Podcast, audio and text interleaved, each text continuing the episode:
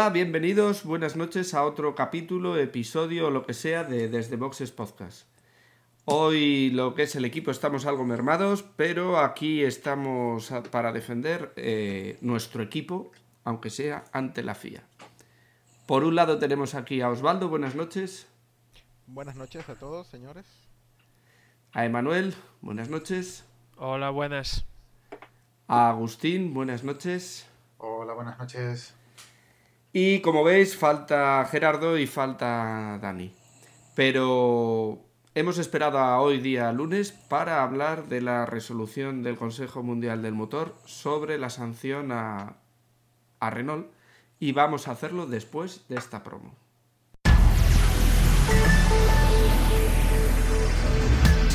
Actualidad, política, cine, todo lo que has querido tener en un programa de radio lo tienes ahora en un podcast. Dimetú.com, el magazine en formato podcast donde tú eres el protagonista. Telefonía, literatura, música, publicidad. Como he comentado antes, eh, hemos esperado a que sea lunes, no es domingo, que es el día habitual de grabación, y lo hemos hecho únicamente para hacer algún comentario sobre la resolución final sobre el Crashgate que se ha llamado, el asunto de Nelson Piquet estrellándose en Singapur el año pasado y que se ha resuelto hoy día lunes 21 de septiembre y hoy vamos a hablar un poco de lo que nos parece esto. A ver, ¿quién se anima? ¿Y por qué no das tú un breve resumen y luego nos explayamos? Nosotros? Vale, pues damos un breve... Vale, vale. No, ¿sabes lo que pasa? Que se ha hablado tanto de esto que ya está, hasta estoy un poco cansado. Y entonces, pero sí, tienes razón. Vamos a hacer un pequeño resumen. En principio, eh, habían citado al equipo Renault, por supuesto a Briatore, por supuesto a Alonso, a todos, a Pon Simon, a Pon, ¿cómo se llama? Pat Simon, perdón. Y habían citado todos esta mañana.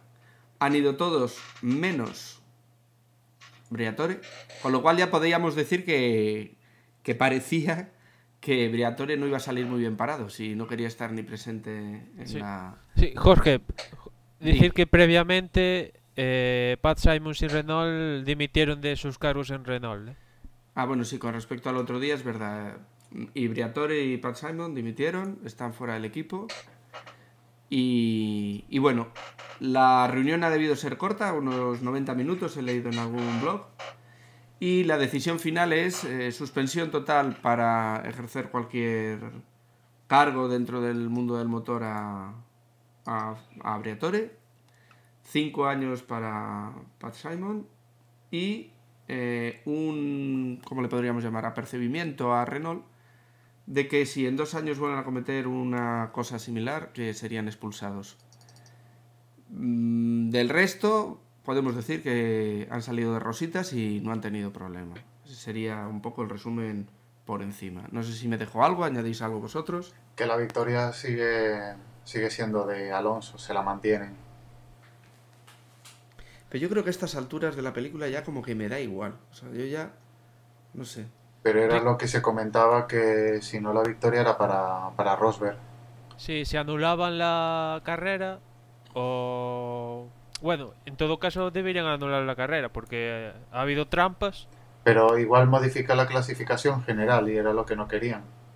Claro, claro. Entonces dejan bueno, todo y, y, queda bueno, todo igual. De, decir que la sanción a Briatore es más gorda de lo que parece, porque aparte de que no puede estar ningún cargo, cualquier piloto que esté relacionado con él de representación no va a obtener la superlicencia, con lo cual también se cargan la agencia que tiene Briatore de pilotos y cualquier partner, sponsor que tiene algo en relación con Briatore, que se olvide de estar en la Fórmula 1 porque ya no lo van a aceptar. Vale, yo, me toca a mí. Yo, antes de que yo empiece mi, mi intervención, quiero advertir que si me, me enervo un poco, me disculpan, pero es que yo estoy muy cabreado. Yo estoy muy cabreado. A ver, ¿por dónde empiezo?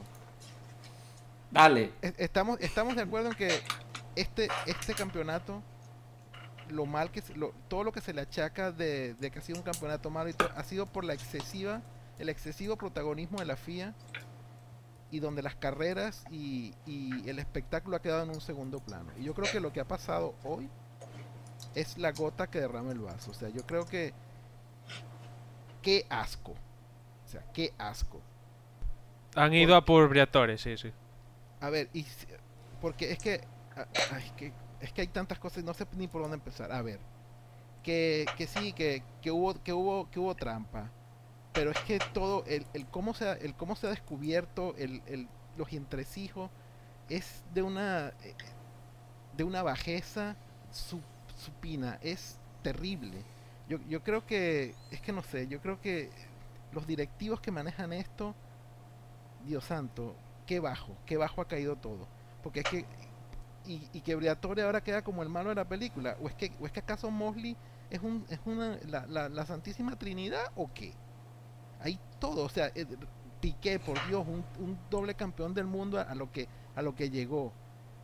Ah, es que es terrible, es que no sé ni es que tengo tantas ideas en la cabeza que no, no sé ni cómo desarrollarla. Y el que es, es, y el que chocó terrible.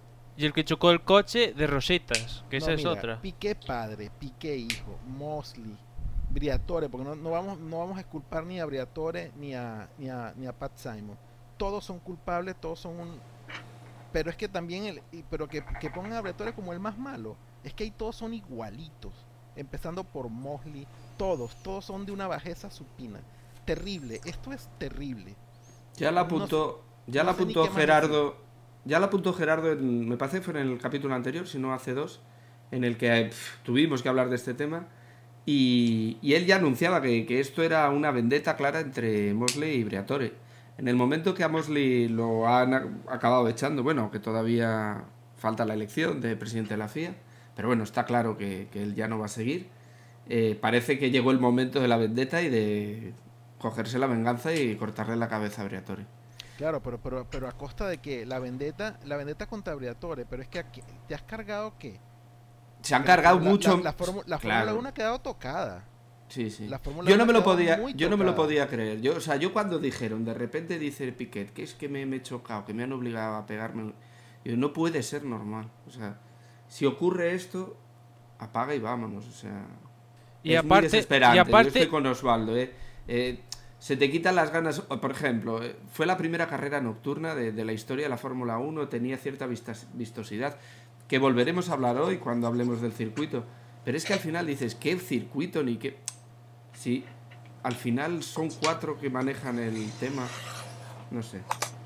Es poco serio, la verdad. Sí, y, y, además esto del choque ya se lo comentaron los Piquet el año pasado en, en Brasil. Y, y, bueno, les dijeron que era que era difícil de probar y tal. Bueno, se callaron ahí, ¿no? Después, en Hungría de este año, eh, se lo volvieron a comentar a, a Eccleston.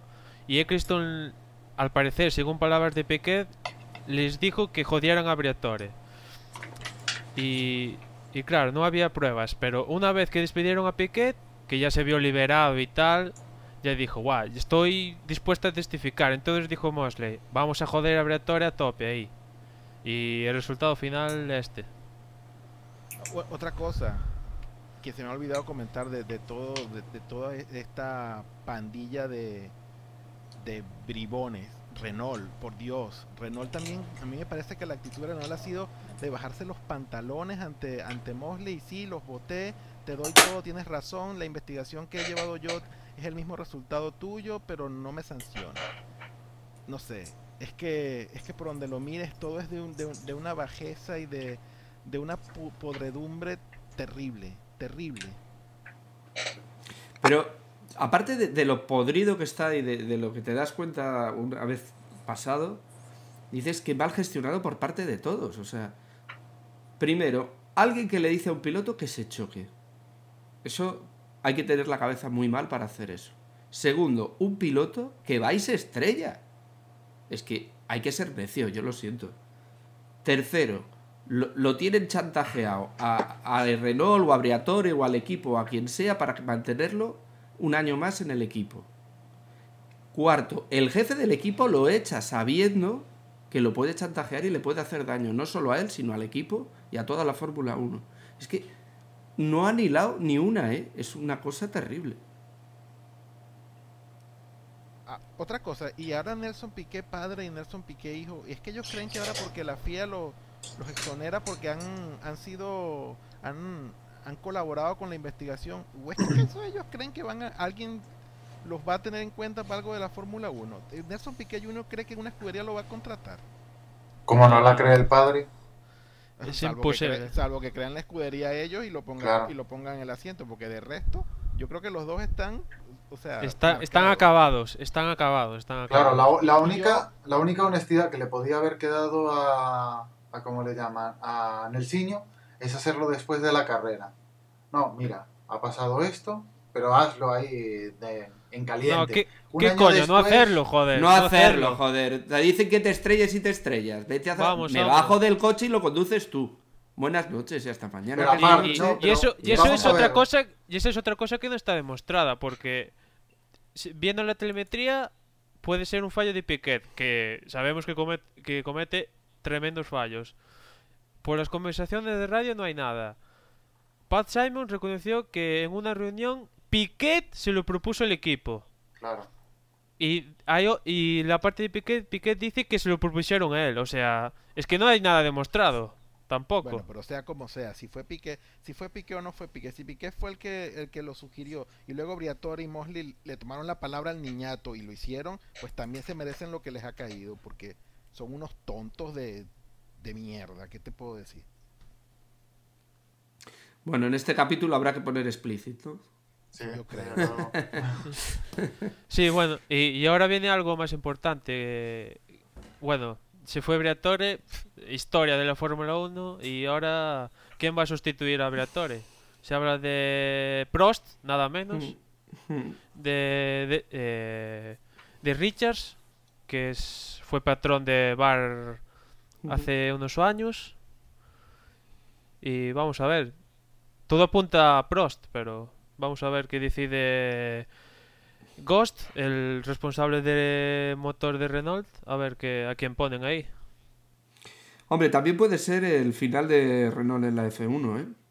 Ya cuando empezó el tema de la crisis mundial tan gorda, ya Renault No, no, p- insinuó... no, no, Jorge, porque firmaron ya, acuérdate que firmaron ya el pacto este de la FOTA y, o sea, por contrato están, creo que hasta 2012 a estar presentes. Que después se pueden desligar, pero firmaron el tal. Por ejemplo, BMW. Pero a lo mejor lo venden como BMW, ¿eh? Claro, claro, pero BMW no, no llegó a estar, no llegó a Sí, firmar. no llegó a firmar. Pero, uf, no sé, yo, yo es que a Renault lo Sí, veo sí. muy mal, ¿eh? Lo veo Sí, muy mal un- y, y veo que, que- que lo que es la matriz, lo que es eh, la que fabrica coches, no se puede permitir tener un equipo que, que no le dé nada. Y si, y si las cosas están así, el año que viene lo van a tener muy mal, ¿eh? Porque otra cosa que parece lógica es, o sea, después de esto, otro, otro motivo más por saber que eh, Fernando Alonso no estará en Renault el año que viene. ¿Y qué piloto querrá ir a Renault ahora? Pregunto. Eh, Kubica. Kubica ya dijo que está hablando con Renault para ir el próximo año. Hom- yo- hombre, Osvaldo. obviamente no- Yo obviamente no soy piloto, pero joder. Como piloto prefieres estar en Renault que no pilotar. Yo eso lo entiendo, ¿no? Sí, y aparte Kubica, f- con esto de BMW, y, apa- y ya hablaremos de BMW, que lo ha comprado una empresa que a su vez es eh, representa Oriente Medio y tal, y que seguramente quieran meter pilotos mm, pues afines y tal, y eh, realmente es la opción más competitiva que tiene Kubica, así que está el próximo año en, en la parrilla. Y, y otra cosa que, que eh, claro, BMW no llegó a estar escrito y la FIA dio a conocer quién va a sustituir a BMW y va a ser Lotus, el famoso Lotus que, que va a ser un equipo totalmente malasio, va a estar dirigido por Mike Gascoigne que ya estuvo en Toyota, Renault como director técnico y tal y un equipo totalmente malasio y vamos a ver qué qué pasa. Va a ser típico como campus y tal con motores Cosworth. Y después la FIA también propuso a los equipos que haya otro, el 14, que sería los que han comprado BMW y ya se habla de que tienen los motores Ferrari e incluso el nombre de la escudería que podría ser Sauber Ferrari. Y vamos a ver cómo, cómo queda la parrilla. Que ya hay calendario para el próximo año incluso. Eh, la FIA ha aprovechado este Consejo Mundial para decidir algunas cosas importantes como el calendario de la Fórmula 1 para el próximo año. Que podemos comentarlo ya si quieres, ¿no? Quizás la, la gran novedad cuál es, Emanuel. Pues que vamos... Eh, sí, han adelantado el Gran Premio de Valencia. Después, eh, como se venía anunciando, el Gran Premio de Gran Bretaña a, día de hoy se va a correr en Donington Park. Después eh, nos vamos a Corea y vuelve Canadá. O sea, falta confirmar lo de Canadá, pero seguramente volvamos a Canadá. Y el, gran y el inicio del campeonato va a ser en Bahrein, en vez de Australia. Esas son las... de las carreras de las carreras actuales, digamos, de las que conforman el, calendario de este año, ¿todas se mantienen más las que has comentado? O, sí, sí, sí. Sí, sí. La, lo único que cambia es de circuito, la de Gran Bretaña que pasa de Silverstone a Donington. O sea que viendo el calendario. Igual que Alemania. Alemania también pasa a Nürburgring, ¿no? Claro, claro, el cambio lógico de cada año. Y si no hay bajas de última hora, va a haber el tope que ya hubo hace dos temporadas de, de 19 carreras. Bueno, es una buena noticia, ¿no? Sí, por lo menos. No sé. no sé. es que a mí todo esto, a mí, yo te, yo te juro que yo ni siquiera fui a ver calendario. La carrera del domingo ya se me presenta desanimada. ¿Qué te puedo decir? Yo estoy muy decepcionado de todo esto. Antes de meternos en la carrera del domingo, eh, ¿alguna noticia más importante que comentar? Por ejemplo, podemos comentar lo de los motores, que también se ha decidido hoy en el Consejo Mundial. Emanuel. Sí, que la FIA ha dicho que deja modificar los motores, pero en vez de como sucedió el año pasado, de que dejaron subir a Renault, ahora lo que dicen es, si los equipos se ponen de acuerdo, es limitar los motores potentes, le hace Mercedes. Eso es lo que propone la FIA si los equipos están de acuerdo. Que bueno, ahora ver la respuesta de los equipos, sobre todo de Mercedes, ¿no? Que claramente sería el perjudicado de esta norma. Sí. Bueno. Y no sé, ¿tienes alguna noticia más? ¿Tú que tienes ahí la libreta? Eh, que Force India ha dicho que en teoría va a mantener los pilotos que tiene ahora mismo. Que Renault apalca el Kers. Y que Virgin se habla de que en Abu Dhabi, la última carrera, va a anunciar ya el patrocinio con, con Manor Grand Prix. Y que también que, que hablamos ya en el anterior de que Santander iba a patrocinar Ferrari, pues parece que va a seguir patrocinando a McLaren y todo apunta que va lo va a seguir patrocinando como patrocinador personal de los pilotos y en vez de tener la marca Santander va a tener la marca británica que es Avi. Y nada más. O sea que la Fórmula 1 la va a decidir Emilio Botín. Casi, casi. Porque está cogiendo los equipos más potentes. ¿Va, a coger el, trono de, Flavio o qué? ah, ah, sí, se me olvidaba que también que, que parece que, que se habla de ya de que Raikkonen tiene un contrato firmado con McLaren y que McLaren quería Rosberg o sea, la parte de Mercedes, de McLaren quería Rosberg, pero a Rosberg creo que le gusta ya más Brown, ¿eh? Le tira más ya a Brown viendo el, potencial de esta temporada. No, este año va a haber mucho movimiento de pilotos, ¿eh? Sí, sí. bastante entretenido este invierno. Sí, sí, va a estar... Incluso yo creo que algunos los van a anunciar final de esta temporada. Alguno está ya bastante trillado. Sí. Cuando le paguen lo, la pasta que pide Raikkonen por marcharse, ahí va a haber noticias. Sí, sí, sí. Y bueno, esto han sido las noticias. Básicamente lo, lo, sucedido hoy en este Consejo Mundial del Motor, que, que bueno, como dice Osvaldo, la situación es decepcionante, sobre todo para el aficionado a la Fórmula 1, porque llevamos ya varios años, este ya es el colmo de vivir situaciones que no tienen nada que ver con el motor. A escándalo por año, ¿no? a escándalo por año parece, yo creo que lo comentamos en alguna ocasión, parece que es que como empieza a tener muchos seguidores eh, este deporte, tiene que generarse muchas noticias, buenas, malas, regulares, verdaderas, falsas, da igual, la cosa es que se hable y entonces, para los que somos aficionados a la Fórmula 1, esto, esto son malas noticias, desde luego.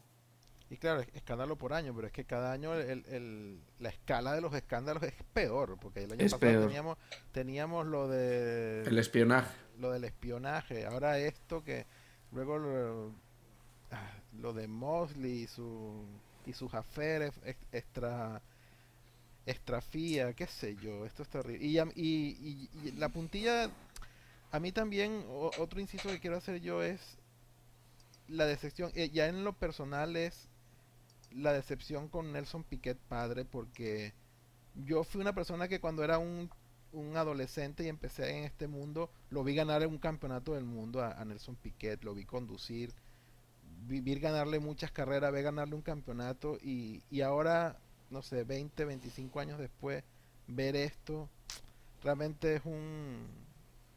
es realmente decepcionante para mí en lo personal con, con Piquet padre. Es como poder ver hoy día a Alan Prost metido en, un, en, estos berenjenales que no me lo imagino. Pero también, si yo llegara a ver a Alan Prost en esto, también sería pues un, un nombre fuerte dentro, de, dentro del mundo de la Fórmula 1 que, que se, se, vería pues mermado en, en, lo que es lo que representa en este mundo si llegase a verse involucrado en situaciones como esta. Realmente... menos mal que Prost no es piquete, menos mal. Sí, pero es verdad que, que Nelson Piquet padre era de ese grupo de pilotos que, recordamos, históricos, con Alain Prost, pues con Niki Lauda, gente que todavía anda cerca del motor y que da mucha pena verlos metidos en estas cosas. Del club de que tiene tres campeonatos y o más, ¿no? Es de los elegidos, pero bueno. Él se lo ha buscado. Ya. Pero no deja de dar pena para los que disfrutamos con su carrera y ver cómo, cómo la quiere acabar, porque esto es decisión suya, claro. Bueno, y como diría, como diría Gerardo, Gerardo, he dicho. La carrera del próximo domingo se corre curiosamente en Singapur, donde tuvieron los hechos, ocurrieron los hechos el año pasado, donde Parece ser que en el Siño Piqué se estrelló a posta contra un muro en un momento que favorecía a su otro compañero de equipo, que era Fernando Alonso. Y volvemos a un circuito que, que vuelve a ser nocturna la carrera, que mostraba una manera distinta de ver la Fórmula 1. No sé qué opináis sobre esto de las carreras nocturnas. Sí, sí. Bastante espectacular, ¿eh? A mí me parece bastante espectacular. Es curioso, es pero bueno, a mí no me, tampoco me quita el sueño, ¿eh? O sea, lo único bueno que le veo yo a esto realmente es el horario, que, lo vamos a tener a una hora bastante más... Y, y, además, y además el circuito da para que veamos eh, adelantamientos y tal. Se da bastante para... Recordamos el año pasado, ¿no? Que sobre todo había una zona de circuito que estaba súper bacheada donde los coches tocaban con el fondo plano y saltaban chispas y ahí en esa zona hubo como 5 o 6 adelantamientos espectaculares, bastante divertidos. Después también vimos como Raikkonen se estampó, faltando vueltas. El cataclismo de Ferrari con Massa que se llevó la manguera entera. Ahí empezó los despropósitos de Ferrari. No, el año pasado Ferrari también, también las hizo buenas, ¿eh? Esperemos que este año no, que este año vayan un poquito mejor. Sí, sí. Y vamos a ver, porque dicen que iban a modificar un par de curvas, que si os acordáis, la zona donde se estrelló Raikkonen, que era una chicane, era bastante... O sea que era una zona bastante peligrosa y, y esa zona y la, última de meta al parecer la han modificado para hacerla más segura y tal. Bien, si os parece, podríamos decir eh, los horarios que, que van a ser para la retransmisión. En este caso sí que cambian bastante y, y podemos decir que los... No, no cambian bastante porque... Sí, sí, cambia la clasificación que es dos horas más tarde. Sí, pues yo donde lo estoy mirando tengo, tengo mal. ¿Lo tienes tú ahí a mano, Emanuel? Sí, a ver, los viernes el primer libre es a las 12 de la mañana, el segundo, los segundos libres a las 3 y media de la tarde, el sábado los terceros libres a la 1 de, del día, la clasificación a las 4 de la tarde y después lo que ya es normal es la carrera que es a las 2 de la tarde, en horario español. Esto está hecho para que mantengamos el horario los europeos y, bueno, y hacer la publicidad esta de un circuito nocturno. A ver, ahora ya puestos en carrera, olvidándonos un poco de Singapur 2008, centrémonos en el 2009. ¿Qué, qué, qué podemos esperar? ¿Qué podemos esperar de los equipos, de los pilotos, de los Pues, que andan más arriba? Eh, Pues en teoría Brown dominando, ¿no? Ya hablamos en el último capítulo que este circuito con baches se adapta bastante bien a Brown y bastante mal a Red Bull. Y vamos a ver. Y otra cosa es que, que BMW, eh, a falta de cuatro carreras, ya aquí en Singapur estrenan el octavo motor. O sea que aún están peor que Red Bull. Vettel ya ha dicho que va a arriesgar a tope, no le queda otra, por otra parte. Y, y bueno, vamos a ver cómo. McLaren también ha dicho Hamilton que quiere luchar ahí fuerte. Y Raikkonen a veces sigue su progresión de, de podium por carrera, ¿no? Po- Podemos decir que se va a repetir un poco lo que vivimos en, en las carreras anteriores y que veremos a Brown, veremos a McLaren y Bueno, y, Y- y quizás y quizás seguimos viendo a Force India, ¿no? probablemente a Force India. Lo que pasa es que Force India, por lo que comentan, no tanto como en otras carreras. Pero bueno, sí estarán puntuando, yo creo que sí. Tanto como podium a lo mejor no, pero puntuando es posible que sí. Y seguir vi- viendo, y seguir viendo la progresión de, de, fisi- eh, de físico. A ver si ya remonta un poco, mejora los tiempos de la última carrera. No sé, yo creo que va a ser continuidad, va a ser continuidad un poco de lo que vivimos en estas dos últimas carreras, aunque es un circuito un poco distinto. Muy bacheado, fren- frenadas muy fuertes, no sé, habrá que esperar a... al domingo para verlo. Y dicho esto, ahora lo digo bien, eh, que nos podíamos poner en la porra, si, si os parece. Sí, Venga. Pues Agustín. O si quiere otro, otro. A ver. no, empiezo yo. Eh, repito apuesta, si me permitís. Vuelvo a apostar por Rubiño, que como decía en, el, en uno de los posts del, del blog, eh, que iba a ser campeón del mundo. Yo creo que también, que tiene muchas opciones, más que incluso Baton, aunque vaya Baton de primero. Esperemos que en esta carrera la, la salida la, la tenga bien, que no se quede ahí clavado como, como siempre lo hace después de ganar una carrera o de hacerlo bien en una carrera y, y nada, de segundo y de tercero supongo que quedarán eh, los que están quedando ahora, o Hamilton o, o Weber, supongo. Bien, lo dejamos en el primer puesto. A ver, eh, otro más. ¿Quién se anima? Bueno, Pues- yo, yo, yo voy a yo voy a apostar por la continuidad en el podio de, de Raikkonen y digo que, que esta cadera la gana la agarra, la gana Raikkonen, ¿eh? Pues yo voy a decir que va a ganar Baton, que va a sentenciar ya definitivamente el campeonato y va a ganar Baton. Bueno, a mí, como para lo que me dejáis, me voy a quedar con Hamilton. Y creo que, que puede ganar la carrera esta semana. Y desde luego arriba va a estar, tanto como ganar. Yo también apostaría por los Brown, pero bueno. Sí. Si no se este accidenta caso- en la última vuelta, estará ahí arriba. Sí, sí. sí, sí. Si, no, si llega al final, puede llegar muy bien.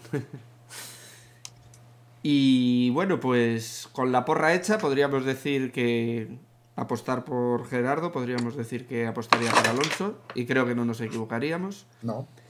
En el caso de Dani lo tenemos más difícil, pero bueno, lo veremos la semana que viene a ver cómo, cómo ha ido. Si os parece, vamos despidiendo para no alargarnos demasiado y. Vale, y nos vale. vamos Nos despidiendo. despedimos. Venga. Pues Osvaldo mismo.